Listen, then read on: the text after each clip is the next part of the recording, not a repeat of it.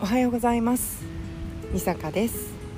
えー、本日もシンガポールの土曜日朝8時半、えー、前回と同じくイーストコーストパークのビーチに座って録音しております、えー、今日は上に鳥がいてですね鳥の声聞こえますでしょうか？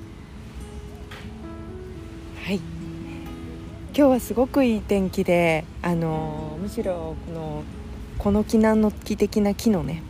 木陰を探しながら場所を探さないと本当に、あのめちゃくちゃ日焼けしてしまうだろうなっていうお天気ぐらいです。とっても綺麗です。で気持ちですね。やっぱり先週よりも人が多いんじゃないかなと思います。はい。今日はですね、えー、前回と同じルーティンであのまあ、7時ぐらいに出発してですねちょっと一通り10キロほどかな10キロか15キロぐらいあの自転車を漕いでアサイクリングを楽しんだ後、えー、また朝マック朝マクドの方に行ってまいりました。あの健康的になりたいのかあのー、ね、ジャンキーなことをしたいのかちょっとよく分かりませんが私はあのー、マクドのねハッシュドポテトが好きなんですよね。であれはね午前中しか食べれないのであのー、すごく行って楽しいなと思います。えーとですね実は今日そこのマックのマクドのねところであのー、まあお食事をしてその後あのー、戻ろうと思った時に私のヨガマットがねちょっと横の人に当たってしまってそれであのちょっとその人のテーブルが揺れてコーヒーがこぼれてしまったんですよね。でもとっさに謝ってごめんねって言ってそしたら2人のスポーツ女子だったんですけれどもあの多分ヨガとかしてきたんですかね。若い綺麗な女の子たちでした。いいよいいよってすごく言ってくれて。であのでその時にあのところでそのヨガマットどこのやつ？っていう話になってあの質問してくれてでどこどこのやで？とかいう話をして結局そこから5分とか10分とかいろんな話をして彼女たちはどこでどういうトレーニングしてるとか話をさせてもらってなんか私がちょっと迷惑をかけてしまったことがきっかけであのお話しさせてもらったんですけれどもなんかすごくあの楽しい時間でした。そしてあのなんかねこれ偏見かもしれませんけどやっぱり朝活してる人ってあのすごくバイブスがねバイブスがすごくポジティブな気がします。なんかキラキラしている感じがしました。はい。これは勝手な私の意見なんですかね。はい。えー、それからですね、えーと今ここの場所に来たんですけれども今横にすごく近い距離にあるインド人の家族がね座ってきていただいてなんでこの広いビーチでこんなに横に広座るのかなっていう、まあ、ちょっと疑問はありますけれどもまあちょっとねこっちの方を見てくださってます。多分そろそろ慣れてくれるんじゃないかなと思いますけれども。はい。えー、突然なんですけれども皆さんはどういう褒め言葉が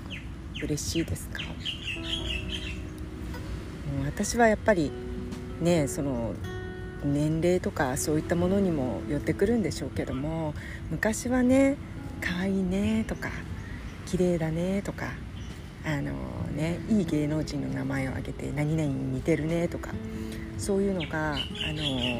嬉しかった時期もあるんですけれどもやっぱり関西人としてねあの絶対にもうあの年齢が変わっても揺るぎなく嬉しいのはやっぱり面白いねとかあのちょっとユニークだねとかそういうふうに言われるのはとっても嬉しいです。であと一緒にいると楽しいねとかいつも周りに人がいるねとかねそういうパーソナルな部分を言ってもらえるととっても嬉しいですよね。で最近ね私がすごく嬉しいなって感じたのがあの健康的だねって言われるのが何より嬉しいですね。で例えばこっちだったら「You're so fit」とかあの、まあ、自分がね鍛え出したからっていうのもありますけれどもまあ普通に生活をしていると本当にあのねもう日々痛い場所がないぐらいなんか常に毎日不具合はありますしまあそれはデフォルトですよね。でもあのまあ、ちょっとした気づあの気をつけることによって毎日が少し生活しやすくなったりとか、あのなんかちょっと引き締まってきたりとかあのそれを周りの人が気づいてくれるとなんかあちょっと効果が出たのかなとかやっぱり健康に過ごすとか、あの規則正しく生活することっていいんだなって思います。はいえー、今日は、えーと、ちょっとビーチとは全く関係のないことをお話ししたいなと思うんですけれども皆さんはどういう YouTube 番組がお気に入りでしょうか、はい、勝手にあの私のお気に入りのねあのずっと見てるのをご紹介したいと思います、えー、まず1つ目はもうコロナのね、あのー自宅隔離があった時期から見始めたところなんですけれども「あのナミの暮らし」っていうある女の子日本の東京に住んでいる OL の女の子の一人暮らしの YouTube なんですね。で普通に最初は、まあ、朝のルーティンとか夜のルーティンとかで顔は出していらっしゃらないんですけれどもあのー、本当にあのワンルームマンションみたいなところで朝から晩まで生活をしている。ただただただ普通の女の子の生活を彼女が自身でご自身で撮っている。YouTube になるんですけれども。あのなんかすごい落ち着くんですよね。見てて。なんて言いますか。まず1つ目は彼女はすごく贅沢な生活をしているとかあの何かをこうちょっと自慢しようとしてるとかそういうことはないんですけれどもあの丁寧に生きてる感じがするんですよね。であのスーパーとかでお買い物をして買ってきたお野菜をどういう風に1週間使い回してあのちょっとねすいませんここにねアリがすっごいアリがいるんですよね。はい失礼しました。あのそうその食材を上手に使い回してそれであのお料理をしたりとかでお料理の手つきもねあの私も多分34年見てると思うんですけれども、まもともと上手なお嬢さんだったんですけれどもどんどんどんどんプロフェッショナルになっていってなんか最近では本当にパティシエみたいなケーキを作ってみたりとかあのえそんなところからっていうようなもう具材から何か作っていったりとかあのされてて本当にこの子はいいお嫁さんになるだろうなと思いながらなんかね最近はもう親の目線といいますかそんな感じで見ていてでまあ一ついいのは、まあ、寝る前に、ね、見るんですけどもそれを見てると、まあ、いい感じにちょっと睡魔がね襲ってくるっていうのもあるから、あのー、私にとっては一つのいいルーティンなんですけれどもあとはなんか本当に丁寧に生活をしてらっしゃるのでなんかこう自分の身も引き締まると言いますかあの翌日ね私もちょっとこういうことしてみようとか私も朝起きてカーテン開けた瞬間から、まあ、心の中でねあのちょっと朝のルーティンのなんか BGM が流れたりとかしてあのすっかり、あの真似しちゃってます心で。はいよかったらまたリンクを貼り付けておくので見てみてくださ。い、でもう一つはあの他の秋秋とのポッドキャストでも喋ってるんですけれども私はあの吉本新喜劇が大好きででそこにね数年前から参加された東京から来られた千葉浩平さんっていう、えー、芸人さん芸人さんというかまあ座員の方がいるんですけれどもまあなぜか彼のことがすごく好きでですね。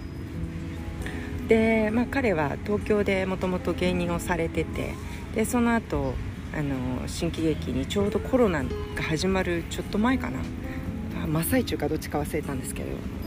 あの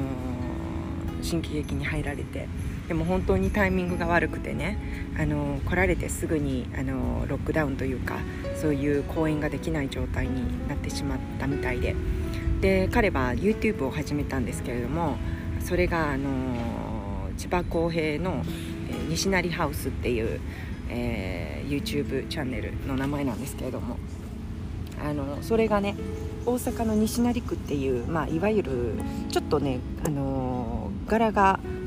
ちょっと柄があんまり良くない地域というふうに言われてるんですけれども、まあ、そこのほぼ廃墟のよう廃墟に近いようなお家をまあ、ある方が購入されてその人がまあそこに住めばっていうことで言っていただいてそこに住まれてるんですね。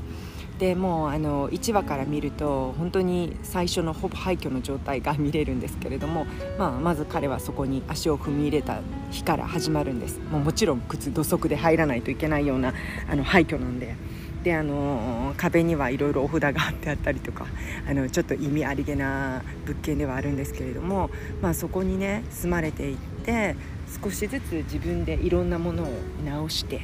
あのリノベーションとかされています